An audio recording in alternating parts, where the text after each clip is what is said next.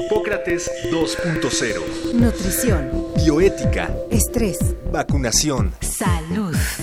El Programa Universitario de Investigación en Salud y Radio UNAM presentan Hipócrates 2.0. Investigación y vanguardia en salud.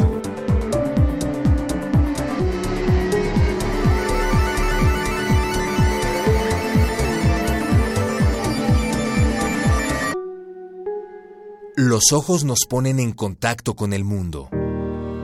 Son los encargados de la visión. Detectan la luz reflejada en los objetos y transmiten ese estímulo hacia el cerebro para su interpretación. Por supuesto pueden presentar afecciones variadas dependiendo de su origen y gravedad. Entre dichas afecciones se encuentran los cambios anatómicos que provocan fallas en la visión, infecciones o tumores. Entre 75 y 80% de los casos de ceguera son prevenibles si se diagnostican y atienden a tiempo.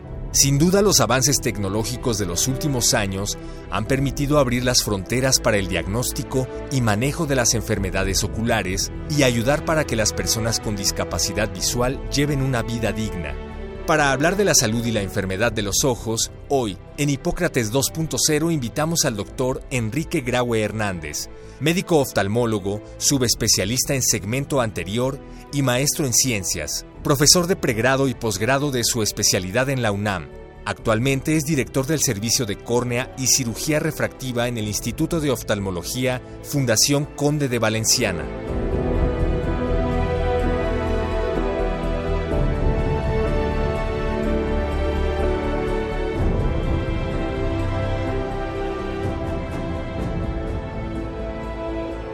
Hola, ¿qué tal? Bienvenidos a Hipócrates 2.0.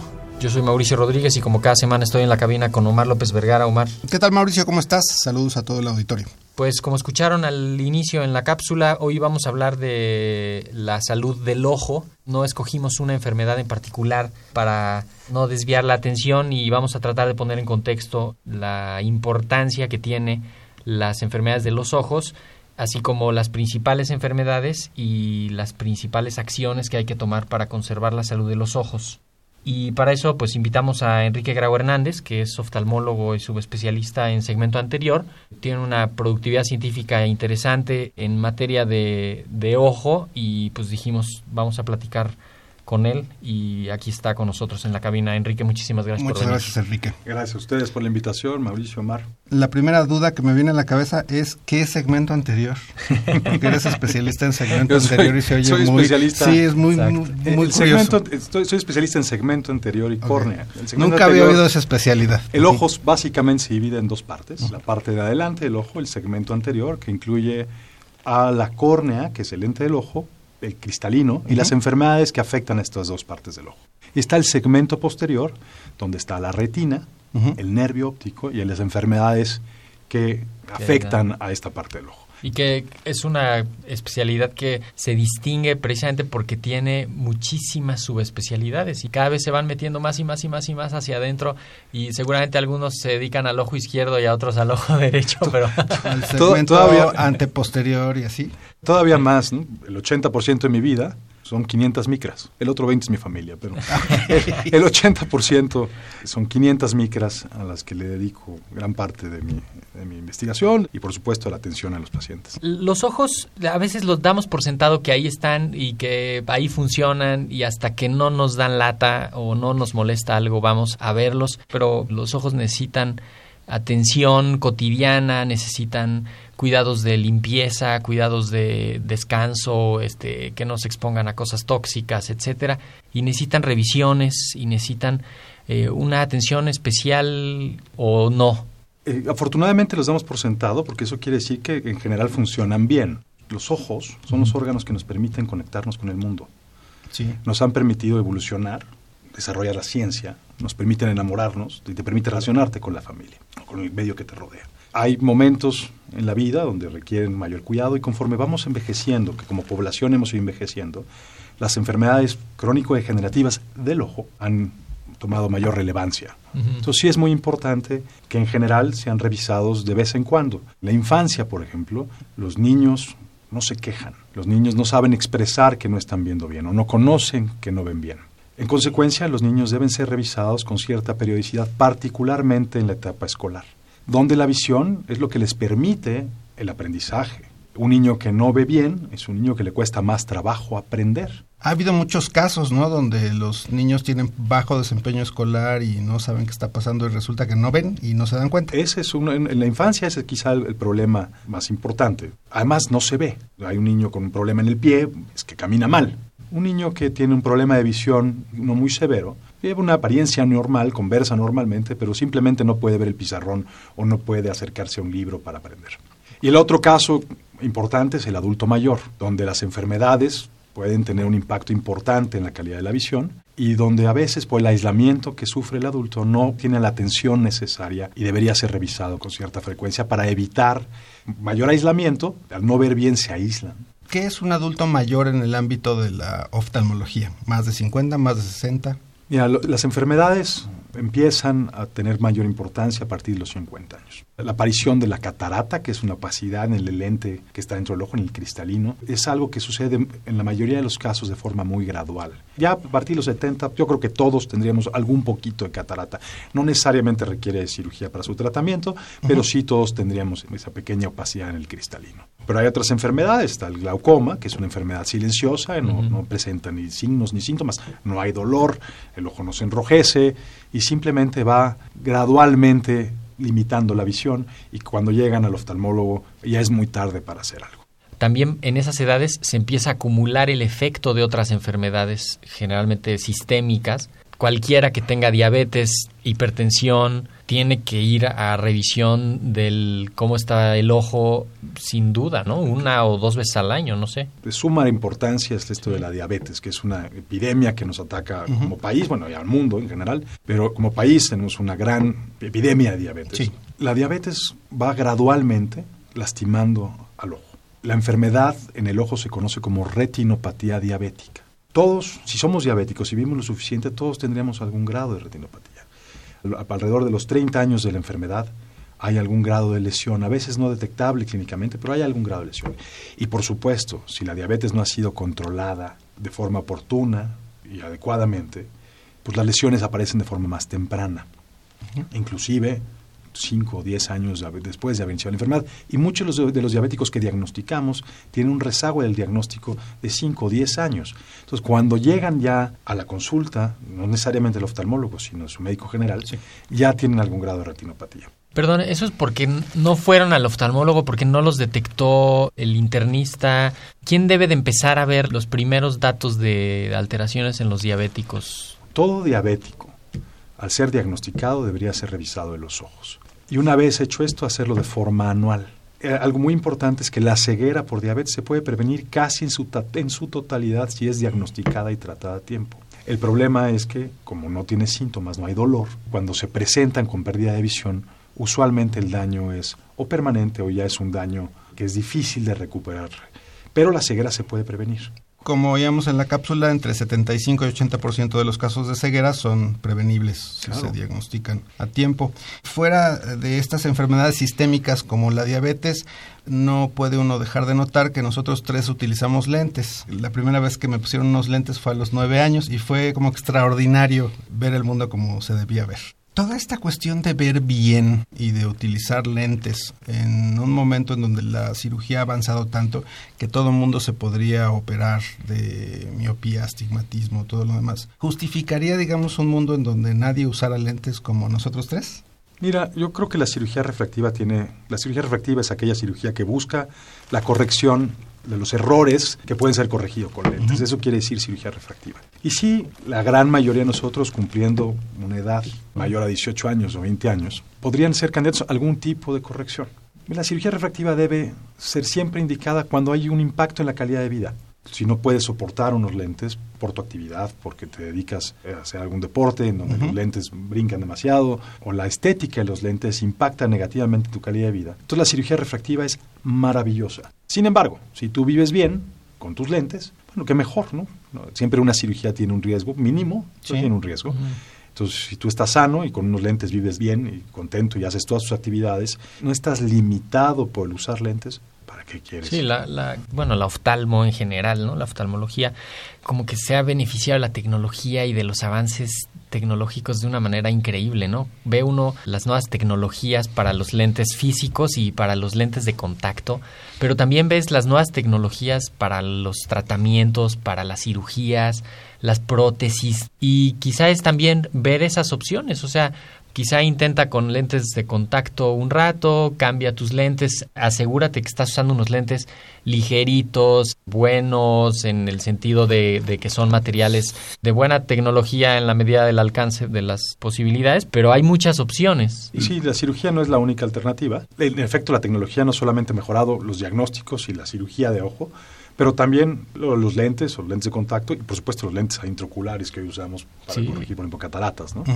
¿Cómo es el debut habitual de una persona que necesita lentes? Nosotros ya lo sabemos, pero ¿cómo llega a tu consultorio alguien y de pronto como parte de la revisión le dicen, pues es que sabes que sí, te tengo la trágica noticia de que a partir de ahora vas a tener que usar lentes? O de que nunca has visto. O de que llevas viendo mal, ¿no?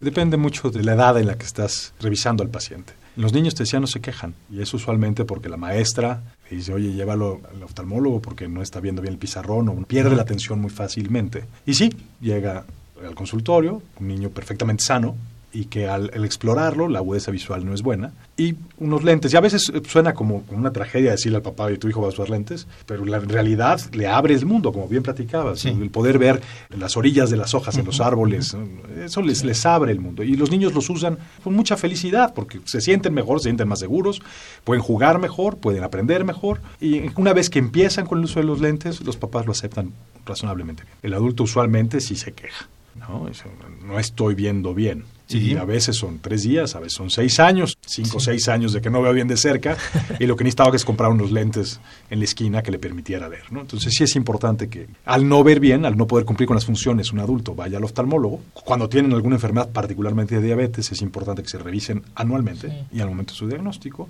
Y en los niños, con el desarrollo, es importante llevarlo. Y lo llevo al otro extremo, el que ya se acostumbró a usar lentes y lleva 20 años yendo con el optometrista a que le ajuste los lentes de vez en vez pero no lo ha visto un oftalmólogo. Ah, ese soy yo. ¿eh?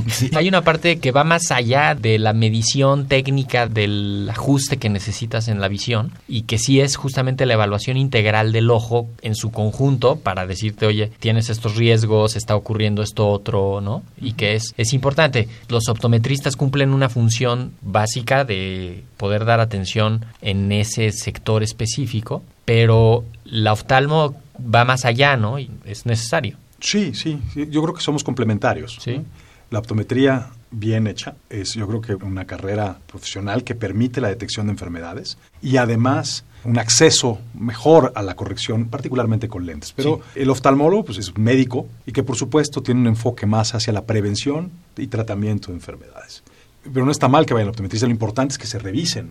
Un optometrista tiene una carrera que dura cuatro años y que conoce muy bien la fisiología del ojo. No es lo mismo un, un técnico en lentes. ¿no? Que es lo que hay que distinguir. Pero ¿cómo? cómo pues muchas de las ópticas son gente entrenada para la refracción. No en una carrera de optometría que conoce muy bien cómo funciona el ojo y dónde puede haber problemas. ¿Cómo le hace uno para distinguir cuando está en manos de un optometrista o de un técnico? Porque es algo que nunca se me había ocurrido. No sé, difícil. Le pides la cédula profesional. es difícil, es difícil. yo, mira, yo sí, sí, yo conozco optometristas de primera. Los médicos son los únicos capaces de prescribir medicamentos y tratamientos para enfermedades de los ojos. Y los optometristas cumplen una labor, una labor no solamente en la refracción, sino en la atención de pacientes, por ejemplo, con debilidad visual. Eso es un tema muy importante porque conforme la población mexicana envejece, también la debilidad visual va en aumento. Entonces, tener gente que esté capacitada, entrenada en la rehabilitación de pacientes con debilidad visual es fundamental como país, porque si no, otra vez, el aislamiento y la dependencia que produce el individuo débil visual en la familia, en la sociedad, es inmensa, cuando un buen optometrista puede hacer el trabajo de, rehabilitarlos. Oye, Enrique, ya ves que Google te tiene detectado así cuando estás poniendo tal cosa y Google inmediatamente te empieza a anunciar eh, lo que te da duda o lo que te intriga. Justamente a mí me han llegado notificaciones respecto a la miopía y los riesgos de tener miopía. Algo nuevo para mí, porque yo he tenido miopía y astigmatismo toda mi vida, pero eh, me han bombardeado con una serie de información que dice que ser miope te predispone a otras enfermedades como desprendimiento de retina. ¿Es eso cierto? Sí, sí. La miopía es la incapacidad para ver bien de lejos. Y usualmente los miopes ven muy bien de cerca primero. Es un ojo que por sus características, los lentes del ojo, la córnea y el cristalino suelen ser más poderosos, Sí. tienen más poder, pero también es, es usualmente un ojo más grande y eso causa alteraciones en la estructura interna del ojo. Entonces, un ojo miope tiene mayor riesgo de presentar un desprendimiento de retina y otras enfermedades como por ejemplo el glaucoma. El glaucoma primario es mucho más frecuente en pacientes miopes que en pacientes que no son miopes. Tiene una influencia genética muy importante la miopía, pero también el medio ambiente. ¿De verdad? De verdad, sí. ¿Cómo? Lo que sabemos ahora, por ejemplo, que hace muchos años se sospechaba, es que, sobre todo en estos países, los países asiáticos, donde la miopía es un problema de salud pública, porque es miopía no de uno, de dos, de diez, donde existe una gran limitación. Entonces, los niños que pasan no seis o ocho, sino dos horas en la escuela, leyendo, que no tienen actividades en- en al exterior, empezaron a ser más miopes y más miopes y más miopes. Entonces, lo que se recomienda hoy es que los niños, que el niño tenga contacto con el exterior y que vea a lo lejos, porque el estar continuamente enfocándose en objetos cercanos, puede ser desde un juguete, un libro o un teléfono celular, sin tener contacto con lo lejano, puede aumentar el riesgo de que Sí. un niño que esté genéticamente predispuesto tenga una miopía alta. Ah, es cierto lo que me decían de niño, que los niños gordos que leen mucho eh, son más propensos a la Yo miopía. creo que no tiene que ver con, la, Eso me con el sobrepeso. Pero sí con la lectura. Pero Sí, sí, con la sí, lectura, claro, sí. con la lectura y hoy ten- estamos teniendo problemas con los niños y los teléfonos inteligentes o los- las tabletas donde te pasan horas jugando a 10 centímetros y probablemente están favoreciendo que un niño que es susceptible a tener miopía, pues tenga mayor miopía. ¿Está estudiado qué tanto daño pueden hacer los gadgets tecnológicos, los celulares, los iPads, la computadora al ojo? Estamos aprendiendo de eso, estamos viendo las consecuencias. Te decía, niños que tenían un tipo de estrabismo o que, que estaban predispuestos a tener un estrabismo, que el estrabismo es esta desviación de los ojos, y cuando pasan horas enfrente de una tableta, pues entonces se descompensa. No, bueno, y ahora sí hay una recomendación clara, recientemente, en una publicación científica, de que los niños no deben pasar más de una hora al día. Más de una hora, no, pues pasan mucho más, ¿no? Bueno, Sí, luego hay que procurar que no sea así. ¿no? A través de ellos también aprenden cosas. Entonces, bueno, es Porque- inevitable que suceda, pero hay que balancear la vida. Y ahí también hay una cosa, que capaz que eso ya se hacía antes leyendo, ¿no? O sea, como que hay una sustitución también de, de actividades, pero también se leía o leen mucho. Claro, los teléfonos los atrapan más. Hay una adicción Sí, a los juegos, sí. ¿no? Entonces, bueno, sí, sí. Y hay más variedad de actividades en el Ya está el establecida como, con perdón, ¿no? Mauricio, ya está establecida como trastorno mental. La Sí, adicción entonces hay una adicción. sí. Hay que procurar limitarlos en la medida de lo posible pero- y además que la usen para fines de, de aprendizaje. Y hay juegos que les permiten, les permiten mejorar destrezas manuales y también agilidad mental. Eso es lo que hay que buscar, ¿no? No en juegos que produzcan adicciones. ¿no? También otro problema importante y desde que te pensábamos invitar y lo comentamos inicialmente decíamos, bueno, vamos a, a platicar del ojo seco. El síndrome de ojo seco es un problema que cada vez se le va dando más importancia porque se ha encontrado que está relacionado con otras cosas y con otros problemas.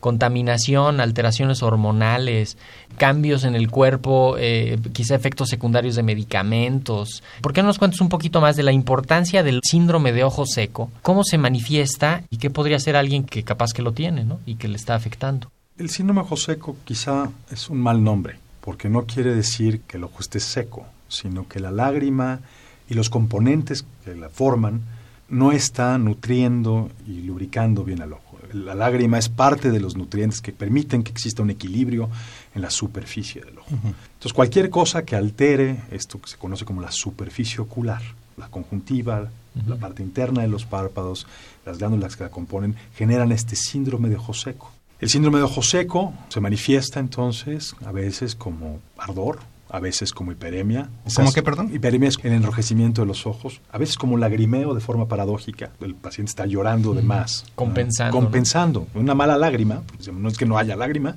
sino que a veces es una mala lágrima. Por supuesto que hay casos donde no hay lágrima. Y que usualmente, a partir de cierta edad, el 50% de la población tiene algún grado de ojo seco. Es particular importancia ahorita lo que platicábamos de los dispositivos, gente que está en la computadora todo el día trabajando, está expuesta constantemente a dispositivos que están generando un poquito de radiación. También la falta de parpadeo y lubricación genera una resequedad en el ojo. Y algo que vale la pena mencionar es que el síndrome de ojo seco como tal es una causa de discapacidad laboral importante, de pérdida del tiempo productivo. ¿Ah, sí? Sí, sí, sí. Es, es- yo creo que es de las causas más importantes de pérdida de tiempo productivo en la oficina. Alguien que no está concentrado porque está parpadeando, porque tiene que descansar los ojos, porque tiene que salir a ponerse una gotita, le quita mucho tiempo de trabajo efectivo. Y entonces la pérdida económica que existe en, en la población es importante por el ojo seco. Y por eso es que ha tomado importancia, quizá en la última década más que lo que se le, se le había dedicado. Hay que examinar muy bien al paciente, porque no es una la causa de, de síndrome ojo seco. Bien lo decías, Mauricio, pueden ser medicamentos que esté tomando por enfermedades crónicas como la hipertensión o la diabetes. O el cáncer, por ejemplo, que los medicamentos para tratar el cáncer usualmente generan ojo seco. Pero también cambios hormonales propios de la edad, particularmente después de la menopausia, la prevalencia de ojo seco aumenta mucho. Y otras muchas causas ambientales. ¿Y cuál es el tratamiento? Pues depende de la causa. El ojo seco ambiental, lo que hay que buscar es modificar el ambiente. un poquito. ¿no? Que puede ser desde usar unos lentes, los lentes aumentan un poquito la concentración de la humedad, colocarse gotas en el ojo, sustitutos de lágrima, como la- lagrimitas artificiales que compra uno en la farmacia, hasta medicamentos que modulan la inflamación y mejoran la secreción lagrimal. Yo creo que ahí sí es importante que el oftalmólogo haga una exploración muy minuciosa, identifique cuáles son las componentes del ojo que no están funcionando bien, intentar mejorar estos componentes para mejorar también el bienestar del paciente. ¿no? No es un tratamiento para todos, No, hay que irlo, bien, hay que irlo- ver al oftalmólogo. Ah, sí, exacto. Oye, y otra pregunta que hay una modita de usar pupilentes de colores raros en los chavos. ¿Eso qué onda? ¿Cómo es posible que un lente de esos cuesta 25 pesos, 30 pesos? Mira, primero yo creo que todos los ojos son bonitos como son, ¿no? Entonces, Exacto. no hay necesidad de cambiar el, el color de los ojos a nadie. Los lentes de contacto son un cuerpo extraño, sin excepción, los, los lentes estéticos y no estéticos. Y todos los lentes de contacto disminuyen la permeabilidad del oxígeno al ojo. Entonces el ojo no respira bien, no se nutre bien. Y puede tener consecuencias muy serias. Puede haber una úlcera en el ojo y que acabe el paciente perdiendo visión de forma permanente o que requiera de una cirugía para corregir algún problema como es, como pudiera ser un trasplante de córnea. Los lentes de contacto son buenos cuando el paciente no puede usar unos lentes o que está más cómodo. Y esos, hago la anotación, esos se fabrican en unas plantas especiales con unos Claro. controles increíbles, están estériles, pero unos pupilentes que se ponen para pedir Halloween o para el viernes en la noche ir de fiesta con los ojos raros, o sea, eso hace daño, ¿no? O nada más son mis neuras y, y que se los pongan todos. No, mira, yo creo que hay, como dices tú, hay lentes cosméticos que están bien hechos, bien utilizados y con un buen consejo del optometrista o Sí. del oftalmólogo. Yo creo que de vez en cuando pudieran estar bien. Un paciente que tiene una cicatriz en el ojo y que cosméticamente no se siente bien, que lo use, Sí. mejora mucho la calidad de vida del paciente. Pero sí, usarlo de forma indiscriminada, con una mala higiene, lleva a problemas muy serios en la visión. Y aprovecho para platicarte, porque hubo una moda de cirugías que intentaban cambiar el color del iris. Todos los pacientes que yo conozco, todos los pacientes o están en riesgo de perder la visión o ya la perdieron. Los tatuajes en los ojos también llevan riesgos muy importantes. En los párpados sería, ¿no? No hay tatuaje en el ojo. ¿En el Sí, ojo? Sí, hay tatuaje en el ojo. La primera pregunta, sí, sí lo hacían oftalmólogos o lo siguen haciendo. La mayoría de ellos se operaban fuera de México. Mm. En México está prohibido. Tengo conocimiento de algunos que se operaron en México de forma no muy legal. Eh, pero la mayoría se operó fuera de México. Y, Sí. bueno, pues esto la recomendación de, de nuestra sociedad, como Sociedad Mexicana de Oftalmología y de la Academia Americana de Oftalmología, es, por supuesto, nunca colocarse en estos implantes. Eh, los tatuajes, hay de todo. Hay técnicas de tatuaje en el ojo, particularmente para enfermedades del ojo. Otra vez con fines de restablecer la apariencia y la función de un ojo. Claro. Esos funcionan y funcionan muy bien, hechos por un oftalmólogo. Están los tatuajes que intentan cambiar, por ejemplo, lo- la esclera, que es lo, blanco, el ojo, se lo pintan azul, verde, negro. Esos han tenido muchísimos problemas. Yo afortunadamente nunca he visto un caso en México, pero estoy consciente que en otros lados del mundo se hace Sí. Donde se retira la piel del ojo, lo que es la conjuntiva, y se tatúa la esclera, y los ojos se han perdido, se derriten Claro. enfrente del médico. ¿no? Sí, no hay nada que hacer, no, hay, no, no existe tal cosa como un trasplante de ojo después de estos casos. Entonces mi recomendación sería jamás. Jamás hacerlo. Jamás. Enrique, tú estás en el Instituto de Oftalmología Fundación Conde de Valenciana. Es una institución abierta a todo público. ¿Dónde están? ¿Cómo le puede hacer alguien para acercarse ahí a la preconsulta? El Instituto de Oftalmología, Fundación Conde Valenciana, es primero un instituto de asistencia privada. Nuestra misión es brindar la mejor atención posible a quien podamos hacerlo, sin importar de dónde venga o quién es. Estamos localizados en Eje Central, esquina con Chimalpopoca, en el centro de la ciudad. Ok. No es necesario una preconsulta, como decía, sino Ok. uno puede llegar a sacar su cita Directo. para una revisión rutinaria o bien para algún problema en específico. Y la otra misión que tenemos como instituto es la de formar recursos humanos y la de investigación. Eh, Mauricio, que conoces bien, nuestra misión en ese sentido es mejorar el conocimiento existente y difundirlo para una mejor atención de los pacientes. Perfecto. ¿Cuáles son los costos cuando alguien se presenta en la, en la fundación?